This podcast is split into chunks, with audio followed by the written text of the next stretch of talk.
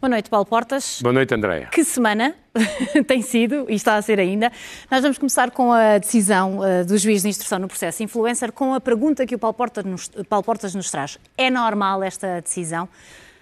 Vamos lá ver. Normal é. Habitual não era.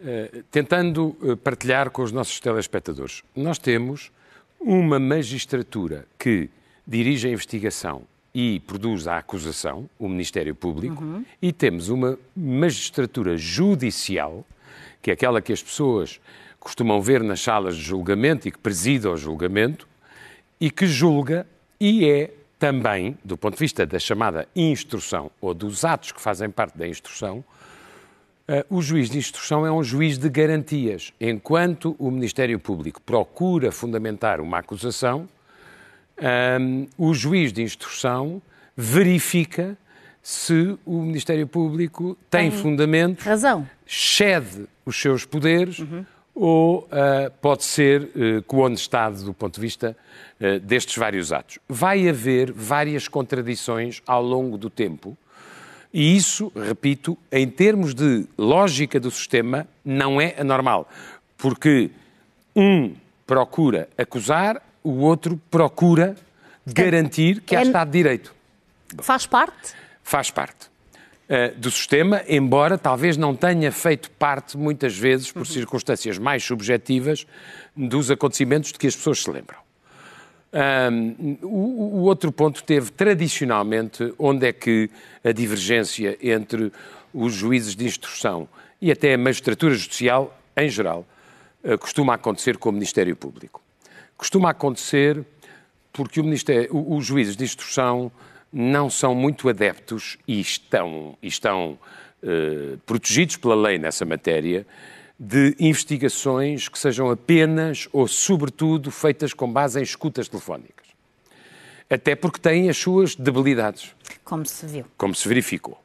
Um, e, por outro lado, também não são muito adeptos da ideia de prolongar uh, prisões preventivas ou fazer prisões para obter declarações. Uh, tudo isso são questões de estratégia em que Ministério Público e, uh, e Magistratura Social muitas vezes estão em lados opostos.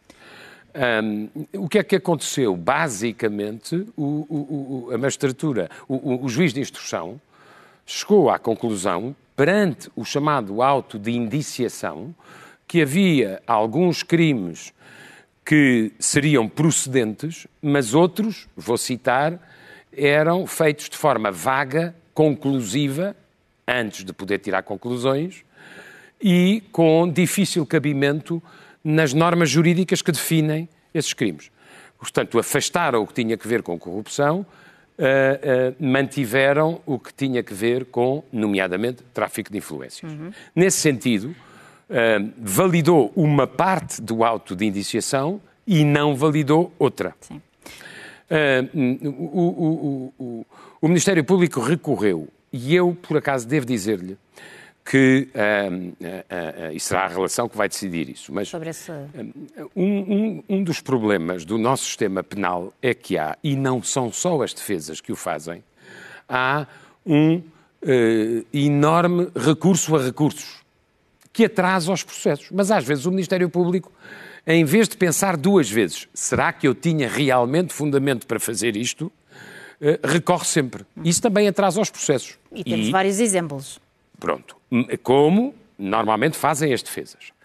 Mas, uh, uh, uh, e portanto, eu acho que o que o juiz de instrução veio dizer é que basicamente uma parte procede, a outra não procede. Uhum. e nesse sentido, em termos judiciais, é uma primeira evolução, mas haverá várias. Não se esqueça que, quando a acusação for produzida, se for, o, o, o juiz de instrução Pode terá que mudar validar ou invalidar uhum. as diversas acusações. Uhum.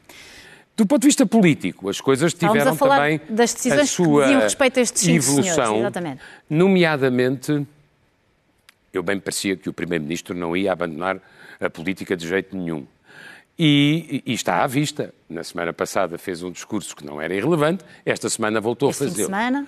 A meu ver, dirigindo-se contra o Presidente da República, já, já em aspectos quase subjetivos, não me parece nada boa ideia que eles comecem a discutir o segredo. uh, porque ainda acabamos, como na história portuguesa há umas décadas, uh, na altura, com um gravador entre o Primeiro-Ministro e o Presidente da República. Sim. Mas mas, sobretudo, eu, eu, há uma coisa que eu não percebo, mas o, o Primeiro-Ministro sabia perfeitamente que o Presidente da República tinha dito, na sua posse, se o Primeiro-Ministro sair, haverá eleições. Foi o que aconteceu, aparentemente, para surpresa de ambos. O Presidente da República acorda um dia com a notícia de que há buscas no gabinete do Primeiro-Ministro e que há arguídos dentro do governo, que queria o Dr. António Costa que ele fizesse. E, portanto, a mim não me parece uma estratégia especialmente acutilante, digamos assim. Eh, devo dizer que uh, uh, há um outro ponto que eu queria aqui chamar a atenção. O Primeiro-Ministro pode ter razões de queixa quanto à viabilidade ou, se quer, a sustentabilidade do inquérito que foi dirigido ao Supremo, como eu aqui disse na semana passada. Caminhado. Mas há uma responsabilidade política que tem. Atrás deste processo, o que é que está? Está um investimento que é feito no polígono industrial de Sines. Eu chamo a atenção dos nossos telespectadores. Polígono industrial de Sines. Grande obra, visionária, que se fica a dever, ainda no tempo de Marcelo Caetano, a um homem brilhante chamado Engenheiro Rogério Martins, que viu que Portugal podia ser porta de entrada e de saída para o mundo que ia globalizar-se. Acha normal, com toda a franqueza, não estarmos a discutir se faz sentido a dita zona de ecológica Lógica. de conservação num polígono industrial ao lado de uma central a carvão que vai ser desativada para o hidrogênio? Mas, quer dizer, as pessoas têm que ter um bocadinho a noção, o, o, país não é só ambiente e não é só economia. Mas tem de haver um equilíbrio entre Não, mas havia. O que o governo não podia ter feito foi o que fez. Foi este governo que declarou juridicamente num diploma que aquilo era uma zona ecológica de conservação, em vez de ter posto o problema abertamente ao país. Olha, na Suíça essas coisas resolvem-se por referendo. Uma vez ganham os ambientalistas, outras vezes ganham os que protegem mais a economia.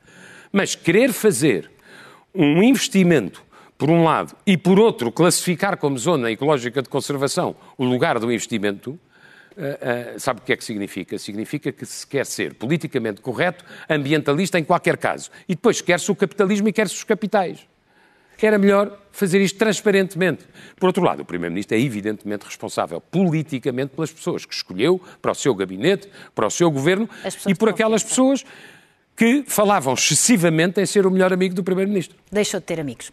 Paulo Portas, esta semana foi difícil acompanhar aqui as, as respostas, as, as entrevistas. Uh, aqui no caso de, de, Mário Centeno, qual foi o pecado capital do governador Falámos, não é pecado nenhum, foi uma fífia uh, que não devia ter acontecido, porque o Banco de Portugal é uma instituição muito necessária e muito respeitável, com erros de caminho, mas não erros desta natureza. Ou seja, eh, eh, nem o, o Ministro das Finanças devia ter ido direto para o, para, para o Governo do Banco de Portugal, nem o Governador do Banco de Portugal, tentado pelo seu ego, é a minha leitura e interpretação, tivesse tido tanto entusiasmo na ideia de que poderia ser Primeiro-Ministro sair a votos. Isso é uma anomalia em democracia. E depois, eh, tão entusiasmado estava que incluiu o Presidente da República na lista de pessoas que o tinham convidado. O Presidente da República desmentiu. E depois ficou à vista que aquilo, aquilo, aquilo que ele tinha dito ao Financial Times não era verdade. Disto tudo, fica um, uma leitura. Uh, o Banco de Portugal não ganhou nada, nada, com isto. E ele não teve exagerado respeito pela instituição. Tem condições para seguir o mandato ao fim? Ele, os, os reguladores não são removíveis. Uh, o que eu acho é que as pessoas perceberam que ele tem uma leitura instrumental do Banco de Portugal. E o Banco de Portugal merece um pouco mais do que isso. Tem de ser independente. Uh, seguimos para um, eh, o Orçamento do Estado. Temos um Parlamento dissolvido, mas temos um Orçamento do Estado e que temos 1925. Eu não consigo deixar de rir ao olhar para esta imagem para e pensar... Para esta imagem, sabe, eu vou dizer uma coisa. Eu, eu acho que... Eu, eu, o que é que os deputados ainda não perceberam? Ainda não perceberam que o Parlamento está a prazo, que o Parlamento está dissolvido, que só existe orçamento por um bem comum mais importante uh, que eles não denunciaram, portanto, em princípio aceitaram, que é a ideia de que o país, indo para eleições, pelo menos há despesas de funcionamento que são importantes para a saúde, para a educação, E para a bem. vida administrativa do Estado e a execução do PRR. É por isso que há orçamento. Foram fazer 1.925 propostas de emenda a um orçamento que só tem este sentido num Parlamento que tem, que tem dissolução a crédito já decidida. Mostra a mim, eh, impressionou-me bastante, porque isto não mostra nenhum, nenhum sentido de responsabilidade face ao que aí vem. Quem vai definir o que são os orçamentos futuros do país é o- é- é- é- são os eleitores, no dia 10 de março. Portanto, isto são tudo gestos para a galeria, sem nenhuma consequência. Eu fiquei muito impressionado. Nestas 1925 emendas, não há uma conta. Ninguém diz quanto é que aquilo custa. E onde é que se vai buscar o dinheiro? Quem é que faz mais propostas? A extrema-esquerda e a extrema-direita. De resto, por exemplo, sobre o salário mínimo, onde houve uma evolução boa, para 820 euros, com, em grande medida, 8% de aumento, com base num acordo entre empresários e trabalhadores, isto aconteceu há uns meses. Pois extrema-direita e extrema-esquerda, sem explicar como é que financiam, põem-lhe outro aumento para cima de 900 euros. Ouça, ó- ó- É um leilão? ó André, é um leilão. É um leilão, mas mostra muito pouca responsabilidade eh, fiscal, social e orçamental. numa altura crítica. Ora, temos eleições em março, temos partidos a reorganizarem-se, pelo menos o PS está a reorganizar-se, a tentar encontrar um líder, hum, mas acho, acho, que me, Só acho que queria me enganei, que, claramente, exatamente. eh, oh, oh, Já estava oh, aqui um Só bocadinho queria mais à deixar esta, esta, esta, eh, este sublinhado. A margem de manobra em 2024 é inferior à de 2023. Porque há uma deterioração global das economias e porque alguns dos fatores que protegeram a economia portuguesa começaram a desaparecer. Nós teremos um crescimento à volta de 1,3 do- no próximo ano. Não é o governo que o diz, é a Comissão Europeia no relatório desta semana. Isto significa quase menos 0,9% ou menos 1% do crescimento deste ano. A margem de manobra, a propósito de propostas orçamentais, as mais variadas, sempre com a despesa a subir, sempre com a receita a descer, sem que alguém explique eh, como é a conta final, hum, hum, hum, esta é a margem de manobra que existe. E é com isto que se vão ter que Temos de- confrontar aqueles que forem governo a partir de março. Ora, peço desculpa ao crescimento, não queria atropelá-lo, mas na Não. verdade passei aqui um slide à frente. Falamos agora, de facto, da reorganização. O PS vai ter de encontrar no adversário um líder para, para candidato às eleições, mas temos uma direita fragmentada. Deve ou não haver uma coligação... centro-direita. Exatamente. Pré, entre, as- Ah. entre parênteses, eleitoral? Vamos lá ver. Há uma mera meditação que eu deixaria eh, aos eleitores dessa área política eh, e às lideranças dos partidos dessa área política. Se em 2022, é que as últimas eleições foram há Foram, exato.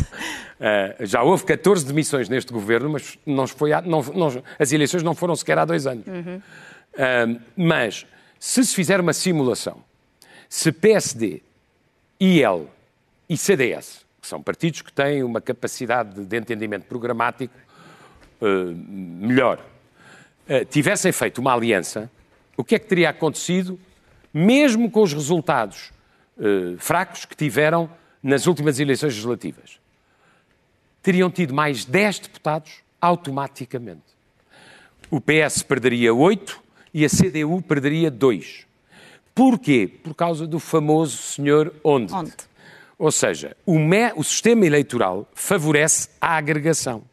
Eu percebo perfeitamente que o PSD queira ter melhor resultado do que teve, que a Iniciativa Liberal queira ter melhor resultado do que teve e que o CDS queira voltar ao Parlamento. E tudo isto pode acontecer.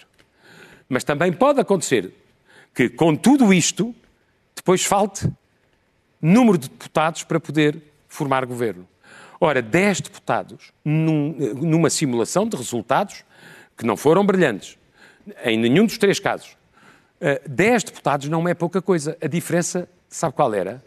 É que o PS não tinha tido maioria absoluta. Uh, e, portanto, uh, é só deixar esta reflexão que eu acho que eles deviam fazer. Obviamente, se a esquerda for muito fragmentada e o centro-direita conseguir fazer uma aliança, isso dá-lhe uma propulsão em matéria de apuramento de deputados que não é irrelevante. Não resisto a perguntar. Nuno Melo já tinha dito que sim, coligação pré-eleitoral, sem dramas, dizia ele, sim ou não? Mas não, eu, eu reparo uma coisa, só faz sentido a existência de uma coligação dos três partidos, do PSD, dos liberais e do CDS. Todos têm ambições legítimas, mas chamo a atenção que se essa coligação tivesse existido nas últimas eleições, o resultado era mais 10 deputados. E o PS não tinha tido maioria absoluta. Portanto, não é uma reflexão que se deva afastar eh, eh, eh, com uma penada. Isto pode fazer a diferença entre poder fazer governo ou não poder fazer governo. Deixamos Portugal, vamos aqui para o lado, porque também com uma crise política ainda a sofrer o rescaldo, por assim dizer, este título. hum, É a única consolação que a gente pode ter. Portugal não está bem, mas olha que Espanha mas aqui ao pior. E o que é que está agora em risco depois? Eu até de- me lembrei de um filme magnífico, como quase todos, de Pedro Almodóvar, que era o Atame. O presidente do governo de Espanha ficou atado. Ficou atado a perdoar 20% da dívida da, dívida. Catalunha, não perdoando aos outros, eh, às outras regiões. Ficou atado a uma amnistia que abrange muito mais do que os próprios líderes da, da, daquela, daquele referendo que foi ilegal, nem teve sequer verificação eleitoral, não havia mesas como nós conhecemos nos dias de voto, com representantes das diversas fações. E, eh, e- e- e depois o último acordo é terrível. Nós na Europa passamos a vida, e bem, a dizer que o Sr. Orban e os polacos não podem querer submeter os juízes ao poder político e à força do partido. Eu chamo a atenção perto. este senhor disse que ia fazer em Espanha. Porque está lá uma referência no acordo que deixou, nomeadamente, as magistraturas e, e os advogados e os juristas em estado de choque, que é a ideia de que, através de comissões de inquérito, o Parlamento possa fazer revisão de sentenças judiciais. Isto é inimaginável em, em- em- num sistema europeu e democrático. Como disse da última vez, eu acho que este acordo é impossível de cumprir. E, portanto, alguém está de reserva mental quando o fez. Mas fazendo, a Espanha está dividida como nunca esteve. E temos pano para mangas nos próximos tempos. Hum, falando de, eh, do Reino Unido, temos um regresso, o David Cameron, que está de, de regresso à, à vida política ativa, por assim dizer. É uma Ah, espécie de Lázaro? Qual é a utilidade desta manobra de Rishi Sunak? Eu acho, disse-lhe aqui uma vez, eu acho que Rishi Sunak é um homem muito inteligente, é certamente o melhor primeiro-ministro conservador dos últimos quatro, também não é difícil, Ahm, mas, ah, e já percebeu que o Brexit foi um erro, mas não o diz. E quer corrigir por partes e por gestos. Ahm, e chamar David Cameron para o governo é um gesto com algum sentido de ruptura, Uh, mas não se esqueça que David Cameron é o autor, não material, mas moral, moral. do erro. A senhora Thatcher nunca teria convocado aquele referendo. Mas ele também não achou que Ele convocou. E aconteceu o que aconteceu. Com uma medonha campanha de falsificações virtuais e digitais. Um, e ele também é o político que transformou completamente a natureza do Partido Conservador, porque em vez do líder ser eleito pelos deputados, como sempre foi toda a vida, passou a ser a ter primárias que se tornaram uma confusão enorme ah, e dividiram muito o partido.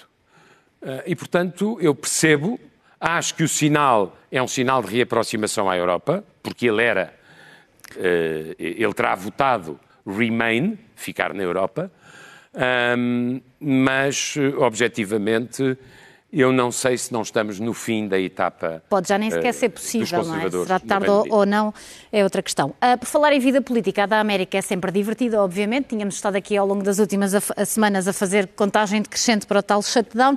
Ele está evitado? O Sr. Biden está a olhar para o, para o horizonte, Para ver. está cheio de ameaças, e, mas conseguiu uma coisa, com a sua larga experiência parlamentar, conseguiu um acordo que não resolve o problema, mas adia o problema. Ou seja, não vai haver fecho do governo e o atual speaker, portanto, o líder da Câmara dos Representantes republicano, acabou a fazer a mesma coisa que tinha feito o anterior líder, que eles, incluindo ele, destituíram. Bom,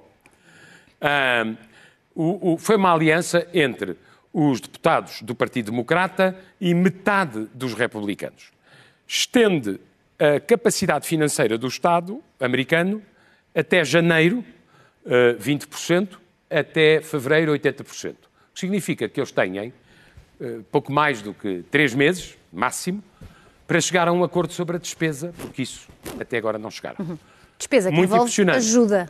Não está nem a ajuda à Ucrânia, nem a ajuda a Israel. Um, falamos também de uma personagem que está aqui, Joe Biden, mas que se juntou com Xi Jinping, um encontro que tinha muita expectativa, nós fizemos essa antevisão aqui o domingo, e o que, que balanço podemos fazer deste encontro? Que, que tenham falado é bom. Que há avanços, houve. Que há avisos, também houve. Uhum. Uh, vamos lá ver.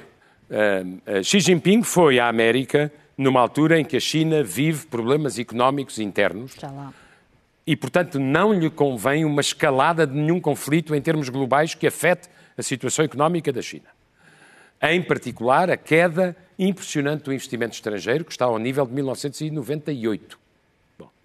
Biden, por sua vez, tem um ano muito difícil à frente e uma eleição igualmente difícil dentro de cerca de um ano mesmo. Uhum. E muitas frentes também. Uh, e muitas frentes para gerir. O que é que aconteceu? Eu acho que a linguagem de Xi é uma linguagem típica da diplomacia chinesa. Fez tudo, ou quase tudo, para agradar aos empresários americanos e à opinião pública americana. A China não fará guerra quente nem fria, não acredita em esferas de influência.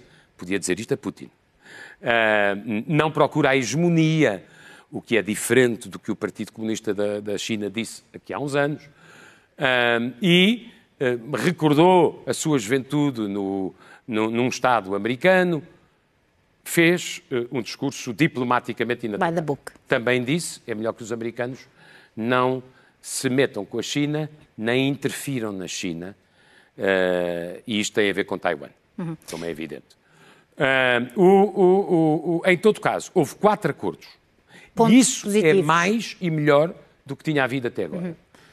Uhum. Um sobre combate à droga, e eu já lá irei explicar, outro sobre diálogo entre as mais altas esferas militares dos dois países, Coisa que voltou. outro sobre inteligência artificial, outro sobre vistos para estudantes e homens de negócios, tanto chineses nos Estados Unidos como americanos na China, e aumento dos voos entre os dois países. Uhum.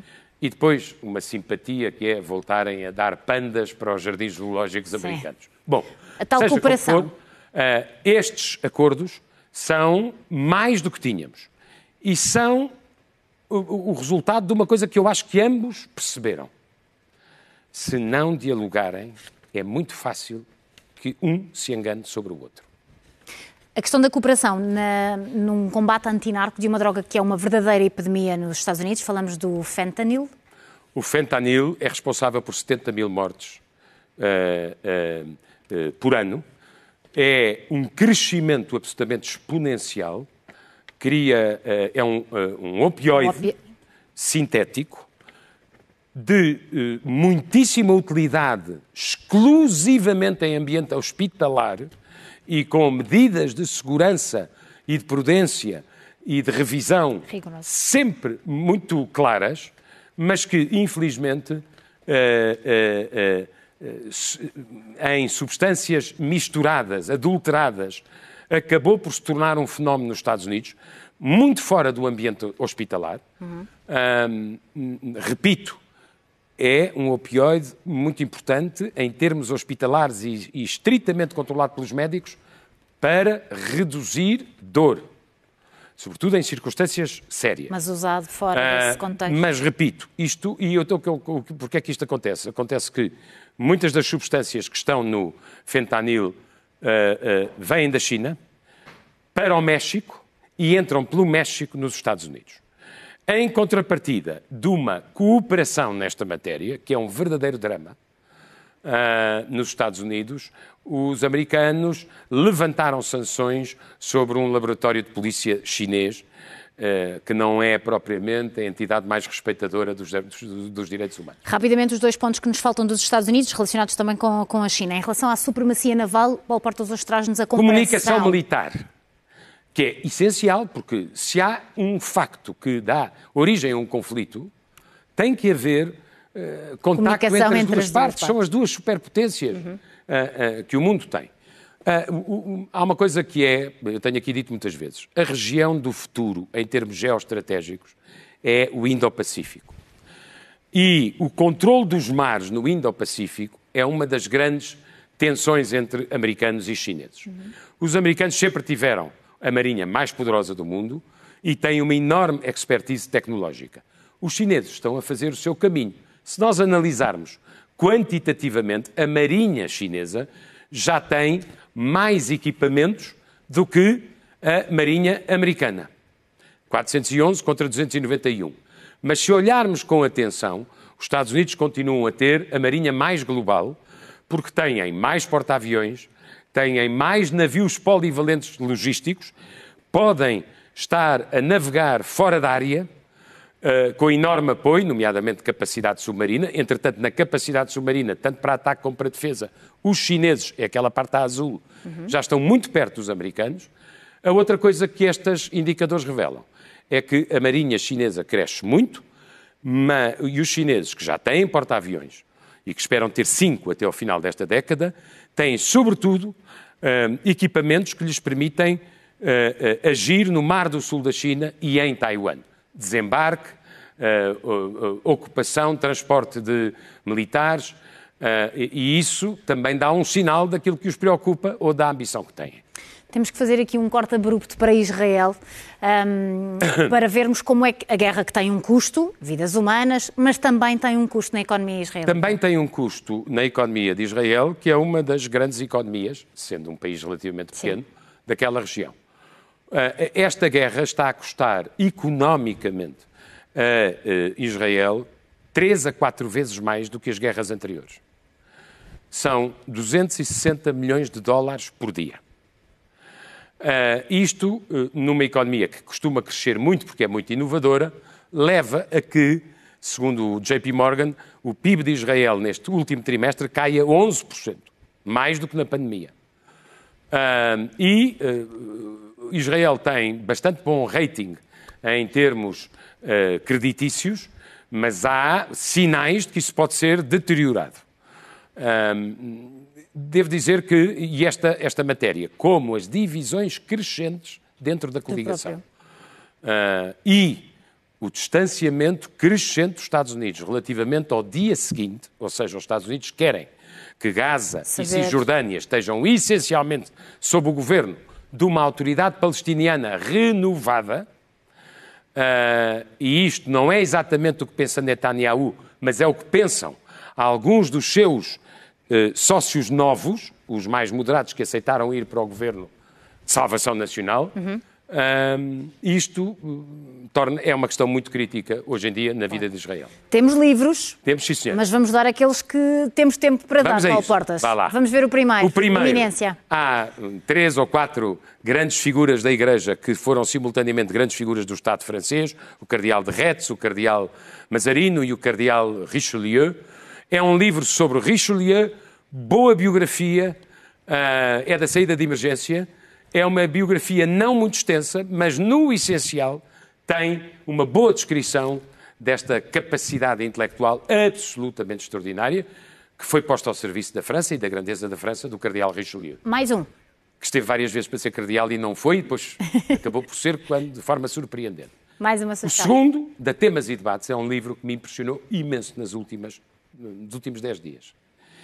É um livro de um jesuíta português, eh, Francisco Martins, eh, doutorado em, em, em, filosofia em Braga, teologia em Madrid, uh, história hebraica em, em, Jerusalém, muito, muito, muita densidade uh, académica, faz um livro legível para toda a gente sobre esta pergunta. O que a Bíblia, no sentido lato, Sim.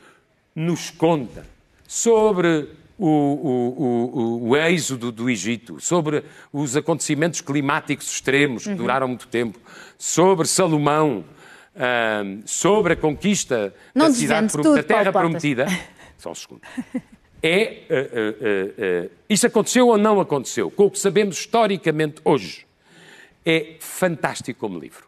E finalmente são Não, não, Não? não, Não me deixam. falar das não me duas deixam, homenagens não me a- a deixam, Cristina Bessa. Luís? Não. Eh, Para a não. semana, isto porque vamos fechar o jornal com uma notícia de última hora. Paulo Portas, muito, Muito bem. obrigada por este Então, global. assim seja, Até e, próximo domingo. ah, ah, uma boa semana aí em casa.